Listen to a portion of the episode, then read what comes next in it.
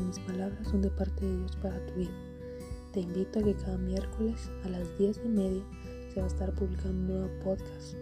un nuevo tema en el que se va a hablar de, a, a través de la palabra de Dios, se va a hablar de Él, se va a hablar de sus maravillas,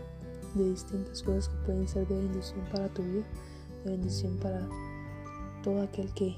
tenga la disposición de escuchar, recordando de que pues el Señor solo me está usando como vaso para poder llegar a más personas, pero son palabras de Él, es su palabra y cada tema que vamos a estar viendo va a ser guiado por la palabra del Señor. Así que te invito a que te unas, a que compartas y que escuches más palabra de Dios. Dios te bendiga.